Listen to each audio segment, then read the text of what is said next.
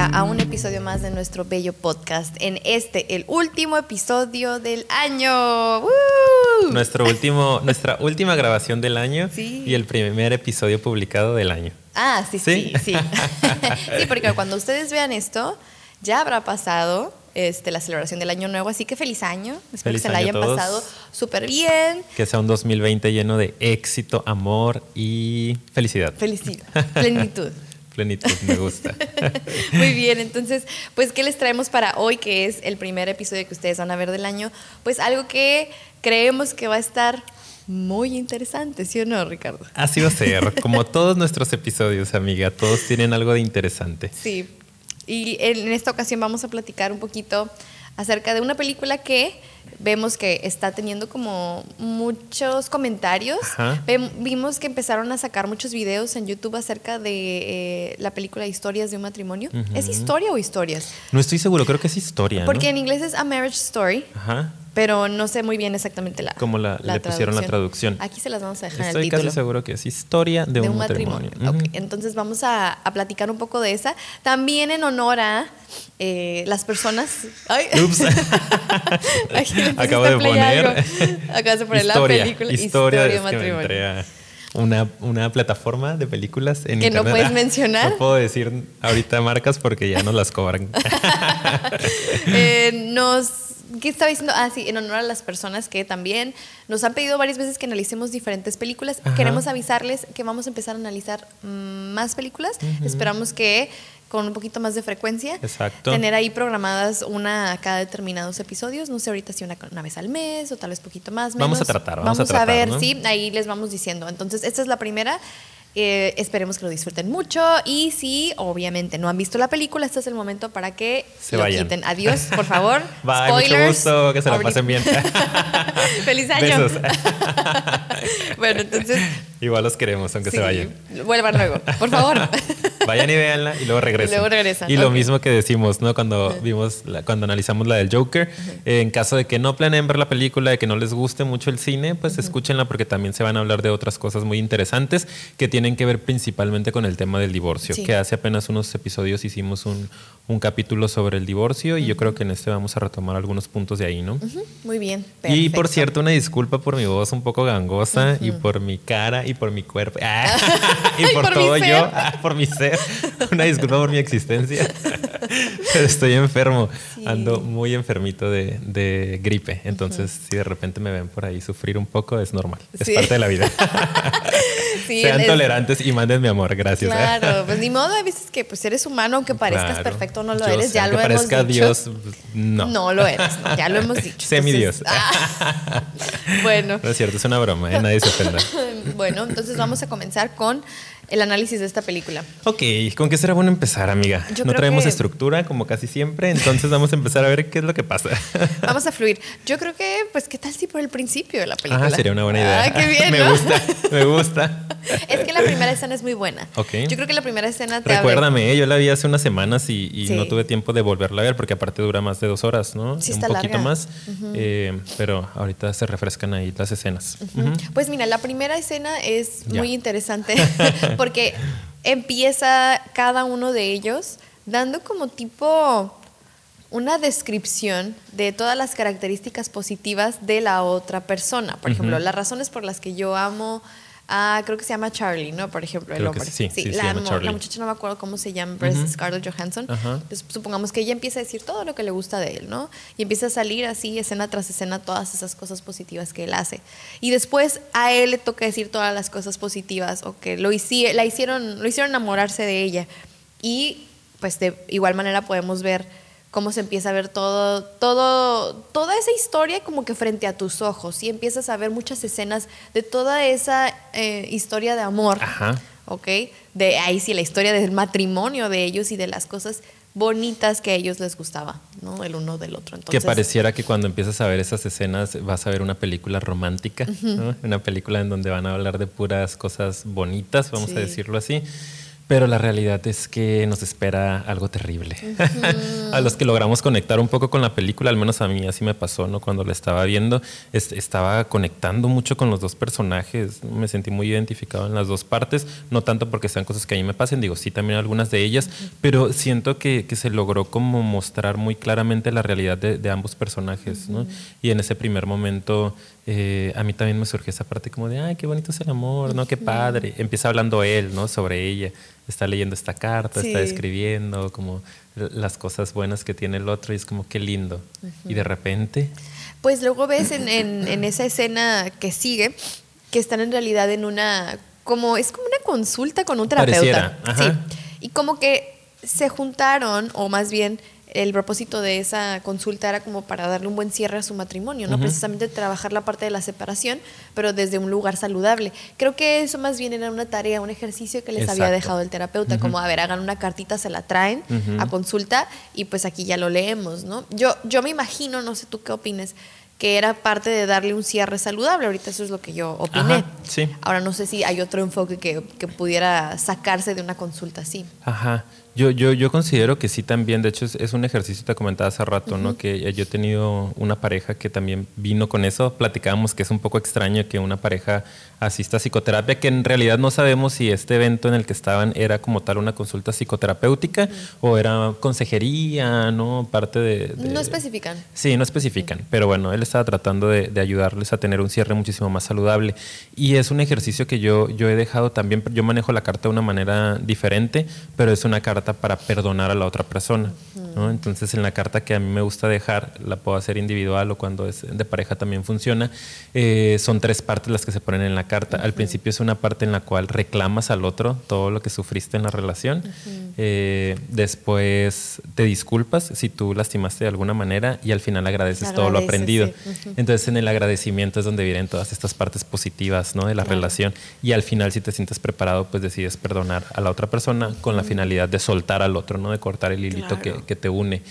Eh, entonces me pareciera que era la finalidad de este ejercicio, ¿no? Y él como que lo logra, de alguna u otra manera puede leerlo, puede expresarlo, pero ella está muy interesante porque en esa escena, eh, quiero recordarla más concretamente, no sé si tú recuerdas, empieza a discutir de alguna manera con el, con el consejero, ¿no? Sí, lo que pasa es que él le empieza a decir, empieza tú, y ella no quiere, y luego él dice, yo sí la puedo leer pero no la lee tampoco. Como que yo aquí la traigo, no, es que yo no quiero que tú la leas porque pues yo la voy a tener que leer, ¿no? Y yo no quiero. Entonces como que él trata de persuadirla un poco, como de, sí le mete un poquito de presión. Yo creo que ahí es muy importante que, que pues uno vaya viendo qué tan qué tan listo o no se siente la persona. El timing, ¿no? El famoso timing en la psicoterapia. Y evidentemente ella no estaba lista para perdonar. Creo que esa es la cuestión. Ahorita que me lo estás planteando, cómo tú haces el ejercicio y cómo era el ejercicio de en, en este ejemplo, en la película creo que se estaban saltando esa parte tan importante que es, ok, Todo el proceso, claro, es la parte del enojo, de las cosas que te molestaron de la otra persona. Hay reclamos que hacer y a veces uno dice, ay, pues no pienses en eso, en lo negativo, para Enfócate en lo positivo. Claro. Recuerda lo bonito nada más. es pues, complicado hacer un cierre así porque es un cierre pues eh, fantástico, ¿no? Lleno de fantasía. Sí. Eh, muy, muy ideal, ¿no? Como muy de película de de solo agradece lo bonito y retírate con dignidad. Es como, ah, ajá, sí, pero somos humanos y también tenemos otro montón de, sentimientos, emociones y hubo vivencias que no estuvieron tan padres, ¿no? De hecho, pues yo, yo creo que a lo que se lo atribuye en primer lugar es que hay un proceso de duelo, hay, un proceso en el que un ser humano reacciona ante una pérdida y que es muy natural que no puedas nada más confrontarlo de una manera súper positiva, saltándote eh, todas las emociones negativas que hay de por medio. La manera más saludable de tú soltar es que te enfrentes a esas partes, que te enfrentes, que las analices, que las puedas expresar y después las puedes soltar. Pero si tú nada más las reprimes, pues no, no se trata de eso. Y se me hace muy simbólico en esa primera escena, porque creo que ella toda la vida en su matrimonio, bueno, todo el tiempo en su matrimonio, lo platicábamos, pareciera ser que reprimía mucho de quién era ella realmente o lo que quería ser. Entonces es como si en ese momento ella dijera, no, ¿ok? O sea, yo no estoy lista y esto es precisamente el problema, ¿no? A lo mejor ella no alcanzaba a ver por qué. Yo creo que en ese momento no entendía por qué solo no quiso, pero yo analizándolo ya después me di cuenta, pues es que era parte de su personalidad y como que esta es la razón por la que me voy a separar, porque no puedo obviamente, pues yo sacar esto y ahora resulta que también la separación voy a decir todo lo bonito de, de Charlie. o sea, cuando siempre se trató de eso todo el matrimonio. Pues. y, en esta escena en la cual empieza por ahí como que a confrontar un poquito al, terapeuta, vamos a llamarlo así, pareciera que, eso es lo que está expresando, ¿no? O eso es lo que está significando, como no me vas a venir tú a mí a decir, como estaba rompiendo precisamente con ese funcionamiento de me quedo callada, de soy sumisa, de solo sigo lo que los demás están esperando de mí, de lo, lo que los otros quieren, ¿no? Y dice, ¿sabes qué? No, no es, no es un momento para hacerlo, no lo quiero hacer y no lo voy a hacer. Y literal se levanta y se va de, la consulta, ¿no? Es una escena que en un primer momento yo dije, ¿y qué te pasa, pobre terapeuta? Bien empático el terapeuta. Yo de que, oye, despídete, no es mala onda. ¿no? no, yo fíjate que en ese momento dije, qué mal manejo del terapeuta. También, ¿no? oye, ¿qué pasó ahí? sí, sí. sí ya luego vas entendiendo las cosas y eso es lo padre de esta película, que te da la oportunidad de profundizar un poco más en, la experiencia de cada uno de ellos, en cómo está viviendo la situación y al final pues te lleva a este tipo de conclusiones, ¿no? De entender como que, ok, el terapeuta estaba bien, eh, tenía una buena finalidad, a lo mejor sí hubo por ahí cierto este, falta de, timing, ¿no? De manejo y ella también, ¿no? Pues tenía sentido su reacción en ese momento para ella era completamente inadecuado y no estaba dispuesta a brincarse toda una etapa que que incluía más el, reclamo, ¿no? el expresar esas cosas que contuvo durante mucho tiempo, el hacer justicia, vamos a decir, ¿no? para ella.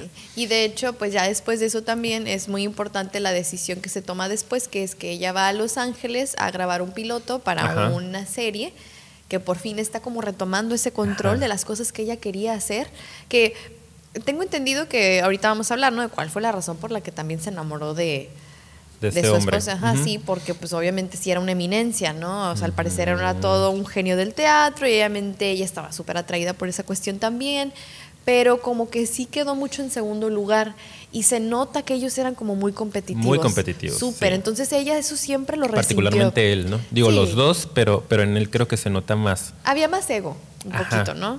Sí, a mí me parece que sí. Sí, y ella como que era competitiva, pero no lo mostraba. Exacto. A lo mejor esa es la diferencia. Sí. Y por lo cual yo puedo percibir que él era más competitivo, porque lo de él sí estaba expresado, ¿no? Si era manifiesto, pues. Y lo de ella como que por acá, pero siempre... Digo, el haber decidido también casarse con él y sacrificar su vida para que a él le fuera bien, habla también de cierta, competitividad, ¿no? De, una posición que quería tener, un estatus al que quería llegar, aunque tuviese que sacrificar otras cosas. Pero como él es el que está en el spotlight, ¿no? Como el mm. director de, Broadway, pareciera que él es el, el más egocéntrico, ¿no? Claro, sí, y, de, y sí lo es y él lo puede expresar muchísimo más y ella no, ella es así como que más por debajo del agua. Entonces cuando ella toma esta decisión y se va para allá, es cuando empiezan a desenvolverse todos los eventos de la película, porque supuestamente iban a tener todo este divorcio súper amigable, ¿verdad? Era la finalidad. Ajá, solamente ella iba a ir a grabar, después iba a regresar a vivir a Nueva York, que es donde estaba pues su vida anteriormente y donde él trabaja, trabajaba, porque después. Entonces, de repente, eh, que eso es creo que otro momento importante en la película, eh, ella decide, un poquito influenciada creo que por su mamá, ¿eh? si no lo recuerdo, tomar ahí como una asesoría con una abogada. Sí, su mamá es la que sugiere, ¿no? Ella es la que le pasa el número, de hecho. Sí, sí, de hecho la mamá también es todo otro caso. a ver, dime lo que notaste de ella, porque es que aunque sale poquito, dices, ay, no. Sí, sí, a mí me parece que, que, es un caso interesante, ¿no? Nosotros ya saben que aquí en Psicofilia siempre terminamos hablando un poco de los papás, culpándolos un poquito de nuestros males. Responsabilizándolos. y, iba a replantear. ya hemos dicho que no es su culpa, que tampoco, eh, y sabemos que tampoco lo hacen con esa finalidad, pero sabemos que tienen mucha influencia en lo que vamos a hacer el resto de nuestras vidas, ¿no? Entonces pareciera que la mamá, me encantaría conocer más su historia a fondo. se ve muy que sea mi paciente. la quiero en mi consultorio. La quiero en mi consultorio para hacerle unas cuantas preguntas. Sí. Pero pareciera que es esta típica señora medio eh, en la crisis de la segunda edad o de la sí, ¿no? De la mediana edad eh, queriendo de repente como medio chavo ¿no? Como muy juvenil, como muy expresiva. A mí me dio la impresión de que era una señora que llamaba mucho la atención. Mm. Una señora que era un tanto eh, desbordada. También como que con un ego medio grande. claro, ¿no? Y, eso tiene que ver, o sea, el hecho de que haya tanto desborde y tanto yo y a Charlie te amo y me le trepo y me carga y me da vueltas. histriónica. Mm, histriónica era la palabra que estaba buscando, ¿no? O sea, una mamá histriónica y que se dedicaba también a la industria, ¿no? Cinematográfica. Ah, sí, sí, Ella también había participado, creo que en, noticieros o una cosa por el estilo, ¿no? Tenía por ahí un papel. De hecho, pues vivían en West Hollywood, porque ella pues había tenido su dinerito, etcétera. Pues no, no recuerdo si ella estaba divorciada también. No, no me acuerdo tampoco. Eh, Pero seguramente, ¿no? Sí, no recuerdo si vivía el papá, el papá de ella. Eh, pero el caso es que yo veo a la señora y veo una señora que invade a, la hija, que, decide por ella. Y yo me voy inmediatamente en este rollo un poquillo analítico a la infancia. Si esta señora seguramente pues fue así toda su vida, sabemos que la personalidad pues no cambia drásticamente nada más porque sí. Entonces pues cuando ella estaba chiquita seguramente la mamá era de esta forma también. Eh, y las mantenía mucho yendo como que a castings, ¿no? Las quería involucrar en la industria también, como que les exigía bastante a que tuvieran cierto cierto estatus, ¿no? Lo cual pareciera que desarrollan sus personalidades cosas interesantes, ¿no? Por ejemplo, en, en, la protagonista, en Scarlett, eh, no me acuerdo cómo se llama la, el personaje, pero ella, esta parte en la cual le cuesta mucho trabajo tomar decisiones, ¿no? Había apuntado unas cositas como que me, me surgieron cuando la cuando la veo a ella. Muy mala para comunicarse, no expresa sus necesidades, ¿no? Y se ve cuando se queda en un matrimonio por tantos años, cuando no se siente a gusto, cuando no está siendo completamente feliz, cuando su potencial no se está desarrollando, porque pareciera que tenía gran potencial para, para ser actriz, pero allá en Broadway no, no estaba brillando ese nivel, ¿no? Aunque le iba bien, pero hasta donde el marido le permitía. Era la estrella, la estrella era el marido. Exacto, era, era un poquito la sombra, ¿no? Entonces ese rollo de la mala comunicación, pues pareciera que viene de ahí, con una mamá que te invade, con una mamá que, que siempre tiene eh, el spotlight, ¿no? Que está jalando la atención, pues tú quedas en un papel secundario, lo tuyo no es tan importante, ¿no? Eh, ella también como que muy autoexigente. Sí. Mm, se exigía mucho, ¿no? Esta presión de la mamá como muy introyectada, muy controladora también, mm, no tiene voz, le puse aquí, la mamá decide. Eh, pone otros primero. Eso es lo que yo noté, yo también lo anoté aquí. Ajá es como si ella estuviera en segundo tercer lugar y como si sus opiniones tampoco tuvieran tanta fuerza. incluso cuando va a ver a la abogada, la abogada prácticamente ahí como que la manipula cañón Se nota, y muy influenciada por ella, ¿no? Que también ahí es otra cosa interesante, fíjate. Yo siento que a veces ese tipo de, de mamás, aparte de que oprimen un poquito y hacen que como que tú te hagas así más chiquito, eh, sí, sí tienden como a ser niños un poquito inseguros, sobre todo si son controladoras, casi siempre apuntan lo que no estás haciendo bien. Mandan un mensaje de mucho rechazo hacia ti, sin querer, obviamente. A través de la exigencia. Claro, si es como... no puedes hacerlo mejor. No estás haciendo suficiente porque no lo decides así, lo hubieras hecho así.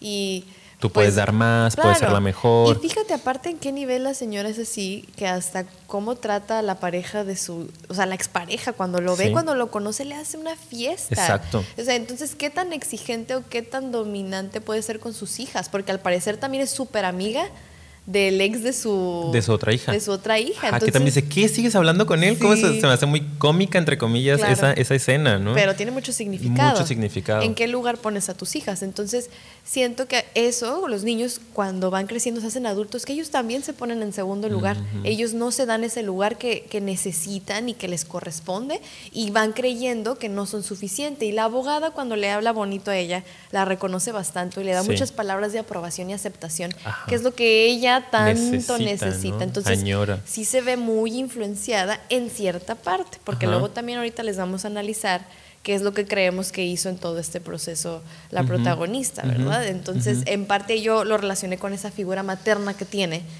tan así como que dominante y tan así como que absorbente. Claro, sí. esta parte que comentas también de los eh, del trato que tiene con las parejas me habla de hasta un cierto machismo, ¿no? Como esta idealización por el hombre, el hombre, que es una idealización que también la, la, protagonista tiene introyectada, porque también ella tiende a idealizar a su, a su marido, ¿no? A, Charlie dijimos que sí, se llama. Sí, se llama Charlie. Eh, de eso sí me acuerdo. Nosotros lo idealizamos y a la muchacha ni nos acordamos. Ya sé, ¿verdad? eh, sí, eh, como que ella también lo tiene muy idealizado, ¿no? El gran director, la gran promesa de Broadway, o sea, yo me voy para donde me tenga que ir, estoy en Nueva York por ti, hago lo que tú decidas, porque para mí eres como, wow, lo más importante que existe. Y volteamos a ver a la mamá, pues si la mamá anda por las mismas, ¿no? Claro. También idealizando mucho al hombre. Eso es bien importante porque creo que fue parte de lo que también no ayudó a que ella pudiera expresar sus necesidades en esa relación, que lo idealizaba mucho a él. Ella comenta, creo que recuerdo cuando habla con la abogada, de cómo se sintió tan afortunada de que una persona como él la volteara a ver a ella. Como que, wow, un genio que dicen que es tan inteligente, quiere estar conmigo. Entonces, la, cuando tú basas tu autoestima en la aprobación de otra persona y a esa persona aparte le das tanto poder y la idealizas, por supuesto que no vas a tener la suficiente fuerza para decirle a ese monstruo que tú mismo te pusiste enfrente y no me gusta algo de ti, fíjate. O sabes y necesito algo, no estoy contenta. Exacto. Qué fuerte. Hablar de esas necesidades, ¿no? es, es, ahí donde digo que me pareciera que, que la señora traía esta parte, la mamá, eh, de la idealización por el otro, del machismo, que eso nos habla, lo hemos analizado por ahí en algunos otros momentos, pues de una falta de, autoestima, ¿no? De seguridad, de amor propio, como mucha dependencia en, el otro, ¿no? El hombre es lo más importante. Entonces acuérdense que también esto se aprende, ¿no? Y se hereda, entre comillas, se aprende. Eh, si tenemos una mamá que se valida por lo externo, que se valida por la pareja que tiene, por el trabajo que tiene, pues uno aprende que así es como uno se da el valor, ¿no? A través de esto. Y por supuesto que las hijas pues van a ir a, repetir este patrón y van y buscan a alguien que les ponga la estrellita que están buscando, ¿no? Alguien que, las haga sentir valiosas. Y hay quien se puede quedar así toda la vida. esta, esta protagonista pues en algún momento decide que, que ya no es suficiente y que quiere empezar a, a conectarse con sus necesidades y pues ahí es donde ya los caminos se empiezan a separar. Claro, sí, y vamos a hablar un poquito porque después vamos a, a darle encontrón. Quiero hablar un poco también de la personalidad del, de, Charlie, del, hombre protagonista, que él viene de una familia en la que tengo entendido hubo mucha violencia intrafamiliar, su papá era alcohólico, creo que incluso violento física, verbalmente. Bueno, es lo que dan a entender. Algo se da a entender, no se habla específicamente de eso, pero parece. Pero violencia creo que eso sí, y alcoholismo creo que también, eso sí. ¿no? No especifican qué. Pero como que él, para él era su trauma, como que yo no quiero ser como mi papá y no voy a repetir las mismas cosas.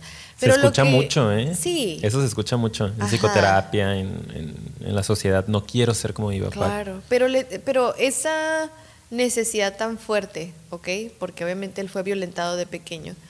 Y, y esa falta de control de tu entorno, sí, o sea, tú estás completamente a merced de, o sea, creces sin el control de algo tan básico en tu vida, con tanta inestabilidad emocional, a veces puede ocasionar que de grandes crezcas, crezcan, perdón, las personas, como con, esta como que obsesión o manía o no, no sé cómo llamarle, pero quieren compensar, esa es la palabra que quieren encontrar, compensar todo eso, a veces siendo excesivamente ego, ¿no? O sea, no recibí, ahora yo me doy a mí mismo todo y todo se trata sobre mí y yo quiero controlar todo como yo quiero y estás tratando de sanar esa herida en la infancia en la que no tuviste control con actitudes que están en el polo opuesto en la actualidad, ¿verdad? Entonces creo que eso es lo que yo alcanzo a ver. Sí, sí, sí, a mí también me genera un poquito esta parte. Eh, también es evidente, según lo deja ver el, el, director de la película, que también tuvo una infancia que no fue muy, muy agradable que digamos, ¿no? Y genera este tipo de síntomas también, como, como bien lo dijiste, pues la parte en la cual tiende a protegerse, como que genera una coraza un poquito más fuerte, pero en lugar de, de, ansiosa, ¿no? Y como escondida, sino como más de, de, yo aquí estoy, mis chicharrones truenan, los demás son unos idiotas. y yo soy el más importante aquí. porque es juicioso, ¿no? Eh, se ve que, que, es egoísta, que es, que es egocéntrico, ¿no? Que yo soy el que sé, yo dirijo aquí las cosas y los demás se tienen que adaptar a lo que yo vaya diciendo. Y es en ese punto en el que, pues, está bien interesante cómo hacen ese equilibrio las parejas, ¿no? Se enganchan exactamente. Que un equilibrio es una persona, es una palabra peligrosa porque son algo positivo, como, ay, pues si están equilibrados, pues, pues, está bien, ¿no? Ella necesita dirección, él es un director en todos los sentidos, pues ahí está, ¿no? Ahí está el match. Pero eh, esto siempre nos pasa factura, ¿no? Yo creo que esta película también, al menos a mí, me hace reconectar o darme cuenta de lo importante que es nunca dejar nuestras necesidades de lado, menos por una pareja, ¿no? Que puede haber una vida muy conectada con tu pareja, que puedes ver por las necesidades de tu pareja incluso, pero siempre y cuando no dejes de lado las tuyas, porque aquí se dio esa, ese equilibrio patológico, lo voy a llamar. Exactamente, sí. Que se acomodaron a lo incómodo, pues es como tú decides, yo me quedo callada y él como perfecto, a mí me encanta decidir, yo quiero tener el control porque así me siento más seguro, sé que vas a estar aquí, tendiendo un poquito a devaluarla ya también incluso, ¿no? Indirectamente, pareciera que al principio no hay una violencia psicológica directa, concreta que se pueda ver, que se pueda eh, percibir claramente, pero sí con esta parte de, de, tú trabajas para mí, pareciera, ¿no? Lamentablemente, la violencia no siempre tiene la cara que todos pensamos y vemos en las películas. Por eso me gustó mucho esta, porque tú piensas en violencia e incluso psicológica y a veces te vas a un escenario como muy fuerte, humillación. Humillación, sí, como que este devaluación, posesión, celos, o sea, como otras cosas, pero a veces pueden haber estas otras que son indirectas, que no son tan visibles, pero dañan muchísimo con el paso de los años. Exacto. Entonces, este es el caso de, de, esta relación. Ahora, él también se nota que no lo estaba haciendo. Mira, ya se nos acabó aquí un temporizador que nos pusimos. Según 30 minutos íbamos a durar jamás. No, hombre. Pero bueno, ahorita vamos a tratar de hacerlo lo más concreto que se pueda. Yo no me acuerdo que, si estaba en esto, pero voy a retomar donde me acuerde. Eh, yo, yo creo que él no, no lo estaba haciendo con mala intención, se nota porque después cuando vemos su historia, que eso es otra cosa muy interesante de esta película, que alcanzas a ver también la parte de él en la que él también sufre, en la que él también quiere estar con su hijo, que él también como que se saca de onda y no alcanzaba, ajá, no alcanza a ver por qué está herida ella, está como que traes, ¿no? Como que no íbamos a hacer las cosas sin abogados y se saca de onda, ¿no? O, o ¿por qué me estás diciendo estas cosas? O, sea, muy, muy, estaba tan ensimismado que no se daba cuenta. Entonces eso no está justificando la violencia, no, pero sí alcanzamos a ver cómo cada quien tiene su historia, pues, y no, ellos no estaban viendo mucho el lado del otro y eso sucede en una relación muchas veces cuando va mal, que no alcanzas a ver lo que está percibiendo el otro, no te lo comunicas, entonces tú estás viviendo en un matrimonio en el que hay dos historias diferentes. Se están viviendo dos matrimonios diferentes. Exacto. Eh, y, eso está bien interesante, ¿no? Y te lo comentaba hace rato también, como a mí me surge la duda, y ya sé que va a sonar raro, hay, a veces me, surgen ciertas dudas existenciales que la gente como que no conecta el 100 conmigo, dice como, ay Ricardo, ¿Qué duda? terapia. Pero de repente esta parte de quién es la víctima ¿no? de la relación. Os digo, no siempre tiene que haber una víctima, ¿verdad? Pero tendemos a hacer eso. Cuando vemos una historia como esta de se están divorciando, es quién dejó a quién, ¿no? Te dejaron, eh, ay, qué malo. Normalmente tendemos a eh, buscar victimizar a la mujer y eh, hacer victimario al hombre. Es lo clásico, ¿no? Entonces, en esta película me gustó mucho que al menos ah, desde mi perspectiva te deja ver que no hay un culpable, ¿no? Porque, por ejemplo, incluso con el tema de la, de la, violencia, a eso iba, que mucha gente a lo mejor va a decir, como, Ricardo, la violencia no tiene justificación y, y... Y pues no la tiene, ¿no? Ajá, claro, ¿no? La, la violencia no, no, la puedes justificar de ninguna manera, pero a veces yo tratando de ir un poco más a fondo, digo, no, no, estoy justificando, pero estoy entendiendo que ella también lo permitió mucho tiempo. O sea, ella al decidir quedarse callada, al decidir no poner en una prioridad sus necesidades para ella, aunque eso fuese en contra de, su matrimonio, también estás permitiendo estar en ese lugar en el cual pues sí tienes culpa, ¿no? De que el otro esté pasándote por encima, te esté usando de tapete, como digo yo. Eh, entonces es a mí me deja ver como, a ver, ¿quién, quién tiene la culpa de qué? ¿Hay algún malo? ¿Hay algún bueno? Y pareciera que no me encanta que te da la, posibilidad de ver la realidad de él. De repente como que la cámara, ¡pum!, está atrás de él y estás viendo todo desde sus ojos y empatizas y dices como, ah, pobre vato, ¿no? Porque se ve que él también está interesado por estar con su hijo, repito, por tratar y pues le está echando ganas a la vida, ¿no? Y está trabajando y les quiere dar una buena vida y no quiere ser como su padre y, y se viene acá a Los Ángeles y renta su departamento y trata de armarlo. O sea, ves y dices como, sí, entiendo. Y también entiendo que tienes tus, tus incapacidades, ¿no? Tienes tus, tus límites, tienes tus limitaciones, ¿no? Tienes limitadas ciertas, este, eh, por ahí recursos. Y luego de repente la cámara como que fun, se va a los ojos de ella, ¿no? Se mete y, ves con sus ojos y es como, pues es que ella también tiene razón, ¿no? O sea, ella también eh, es razonable que quiera salir adelante, que quiera empezar a ser protagonista, que quiera ser exitosa, que quiera estar cerca de su familia, que... Entonces, qué padre. Imagínate si podemos llegar a generar esta habilidad para ser así de tolerantes ante la vida, ¿no? No tener que ser una película eh, sino entender que la otra persona está viviendo la realidad desde donde puede, pues. Desde donde sus recursos se lo permiten.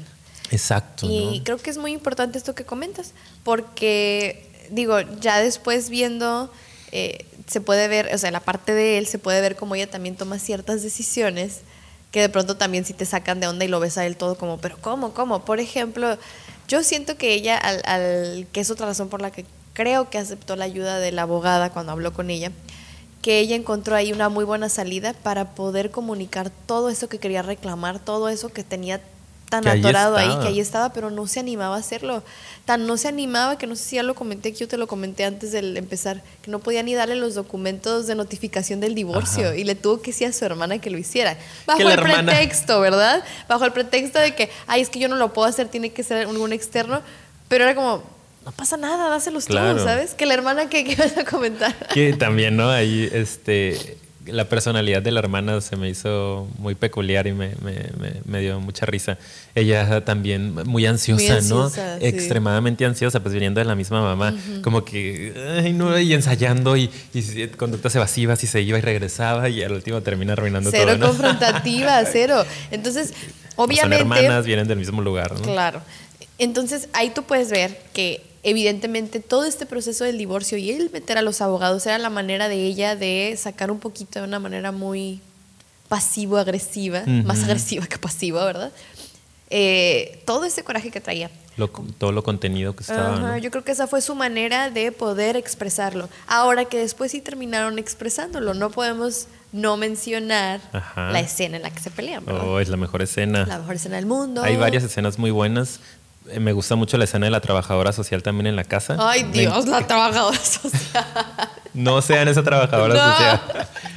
Ella estaba haciendo su chamba, ¿no? Bueno, pero me, llamó mucho la atención también esa escena, la escena en donde se cortan, ¿no? Es como, sí. come no, pobrecito. Nada, le sale bien por un lado, pero por otro lado, eh, también él como, pues no seas tan burro, ¿no? o sea, pues no juegues a eso, pues no juegues así con la vida, ¿no? Hacerte el valiente, como muy metafórico también. Sí. Y, pero la escena del pleito es una escena tremenda, ¿no? Claro, que fíjate que ahí empieza, antes de que llegara la trabajadora, la razón por la que ella decide ir es también con sus mismos recursos de siempre, con los viejos recursos, muy cordial, muy reprimida, sin querer ir y a lo mejor sacar ese coraje. Muy política. muy política, muy así, que no hay que hacerlo, porque pues es mejor ya hay que quitar los abogados. Y él dice, pues es que tú fuiste la que los quiso meter, pero pues ya no, porque ahora la trabajadora social va a meterse y va a ver a nuestro hijo y no hay que afectar a nuestro hijo, ¿no?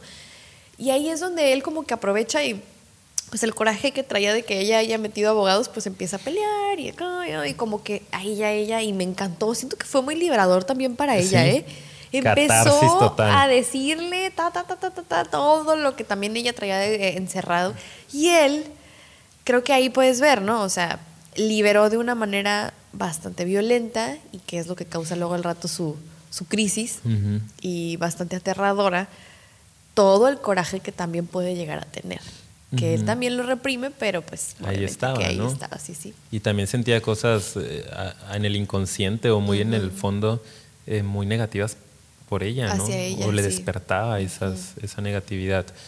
Eh, y cuando todo explota es cuando ella lo compara con su padre, ¿no? Es como estás actuando como tu padre, dando a entender pues que se cerraba, ¿no? Que era terco, que, que era muy eh, rígido en sus ideas.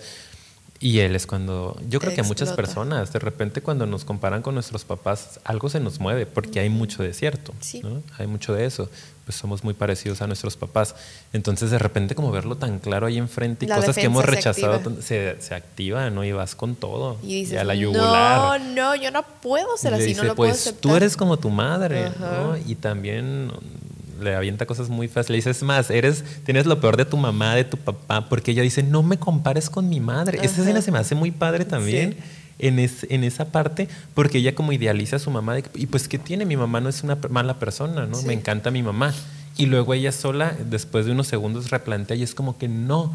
O sea, puedes decirme que soy como mi padre, pero jamás como mi madre. Yo no quiero ser como mi madre, ¿no? Y después tienes lo peor de tu mamá, de tu papá, de mi mamá y de mi papá. Tienes lo peor de todos. wow, se la acabó. Sí, se la acabó. está buenísima esa escena en ese sentido de qué potencial tenemos para hacernos daño cuando ya no tienes que estar con esa persona. Y no por decir yo sé cuándo tú debes de estar o no con alguien, no, sino a veces es muy claro o son muy claras las señales de que te estás haciendo daño y que ya, o sea, hay tantas cosas tan lindas en la otra persona, pero es tanto ya como lo, jodido, así si es la palabra, que solo puedes provocar eso en la otra persona. Y como se conocen esas cositas oscuras unas del otro, pues lo sacas y órale, y órale, y así estuvieron. Es la guerra, ¿no? Y aquí y a ver quién es el último en caer. Y al final él truena, ¿no? Porque sí termina siendo muy violento y vemos, y ese es el análisis que, que platicábamos hace rato, cómo se desmorona él y empieza a llorar así súper fuerte porque le dice, creo que hasta le desea la muerte, ¿no? Creo que al final es eso. Le dice, desearía te mueras y Si no fuera por mi hijo, si yo estuviera seguro que mi hijo lo va a superar, por mí que te enfermes, te atropella un carro, ¿no? es, horrible. sí. Y creo que ahí es donde él se da cuenta un poquito, ¿no? Que a lo mejor sí se vio como su papá, sí. Y empieza a llorar, pero hasta un poquito como niño, ¿no? Chiquito, así como muy asustado, se hace bolita, posición fetal y le pide una disculpa a ella. Y ella dice, está bien, yo también, pues también pido una disculpa. Y ahí es donde ya como que para la escena, ¿no? Ambos se dieron cuenta en qué nivel estaba todo ese odio que se tenían y que pues realmente ya, yo creo que ahí es donde hay un, un verdadero comienzo de un cierre saludable. Ahora, no quiero, no estoy diciendo que tengan todos que pasar por algo así. Claro. Pero es importante comunicar las cosas a tiempo. Cuando tú comunicas todo eso que traes que no te gusta de la otra persona a tiempo, claro que va a salir sin violencia, pero si no lo haces, en algún momento va a salir y va a salir de la peor manera. Y solo cuando sale puedes sanar realmente. Tienes que expresarlo, ¿no? Si se queda contenido te va a hacer daño de alguna manera, como a ellos les fue pues destruyendo, deteriorando la relación. Como no se habló mucho tiempo de muchas cosas, ni ella pedía, ni él tampoco eh, expresaba ciertas cosas.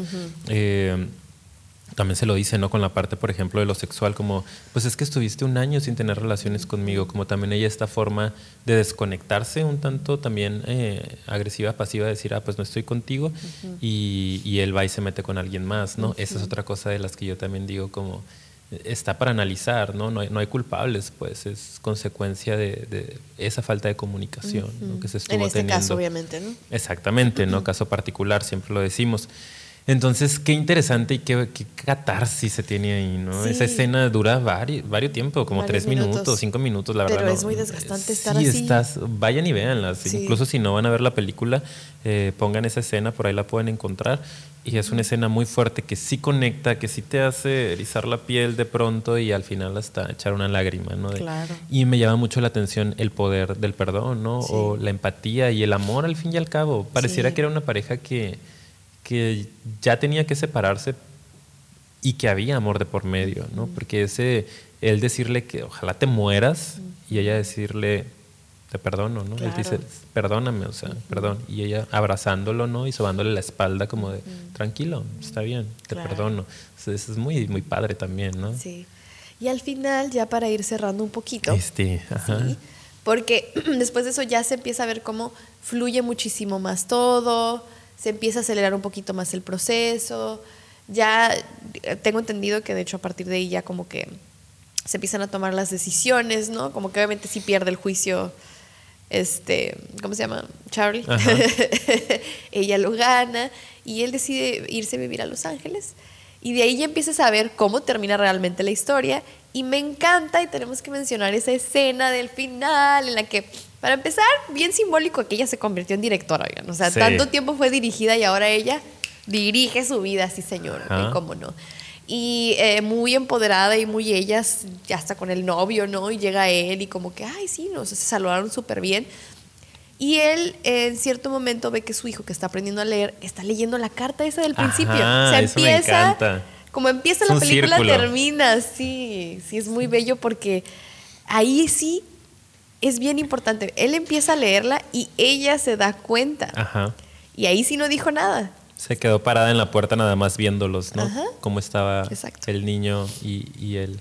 leyendo la carta y como que ya estaba preparada para que eso sucediera, ¿no? Para que él supiera lo importante que fue para ella, ¿no? Y lo tanto que lo amó. Sí. Porque ya había liberado la otra parte que también era importante expresar, era importante. Y eso es lo que se me hace bien padre de cómo tú empezaste cómo tú haces el ejercicio de que es importante hablar de lo negativo y hay que empezar por ahí cuando ya hay tanto dolor, porque no vas a tener cabeza para perdonar si no confrontas eso y no lo expresas. Entonces, fíjense cómo aquí sucede claro, de una manera muy lenta y al final ella está lista para realmente decir, sí agradezco el tiempo y sí te amé un montón y lelo y me encanta que, que, lo puedas tú también este, revivir, ¿no? Y él acá en llanto total también, ¿no? Y termina súper así emotiva esa parte, esa parte sí Ahí yo creo que ahí todos podemos conectar porque todos hemos perdido algo, a alguien o alguna relación.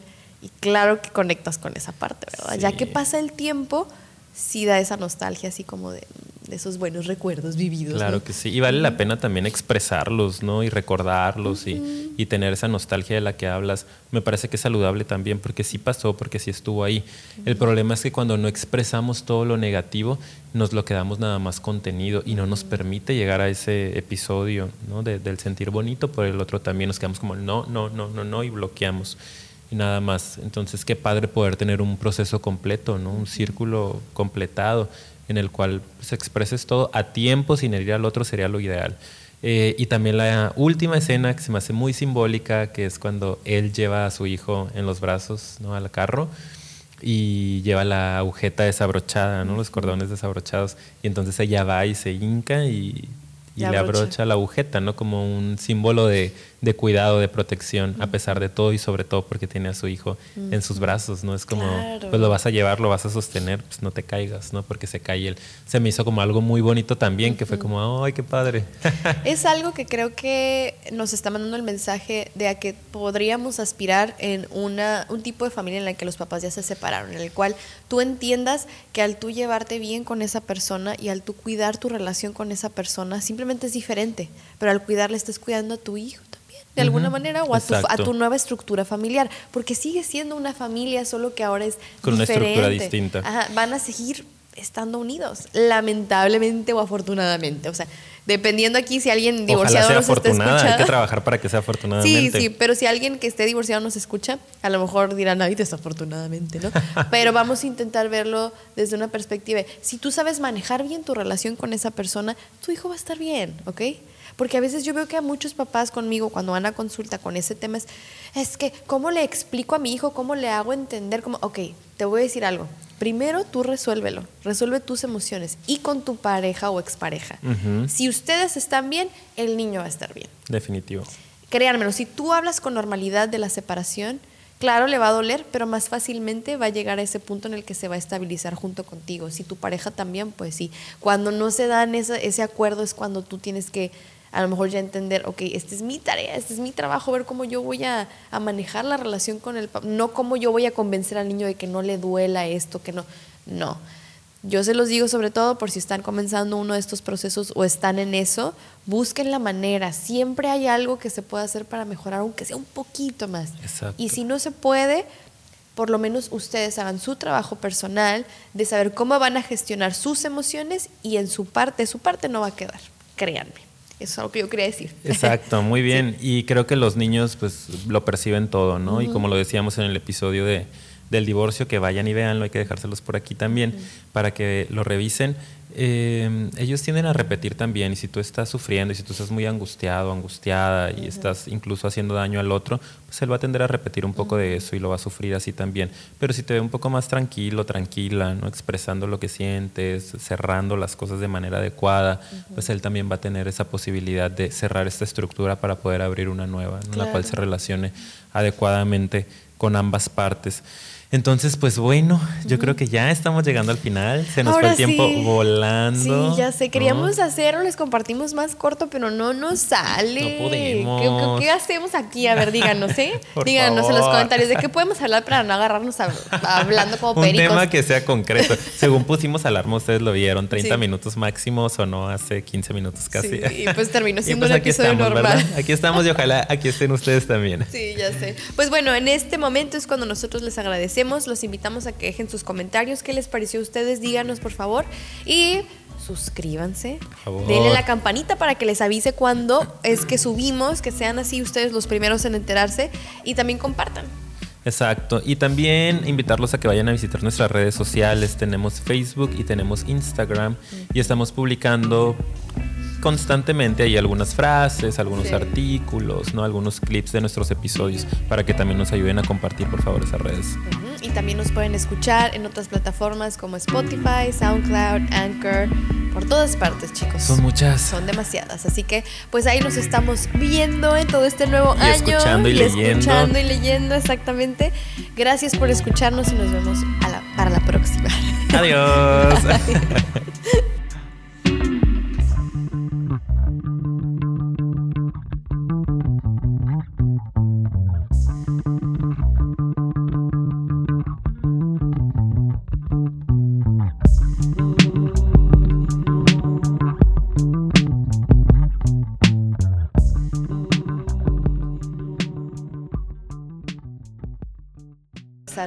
cronómetro.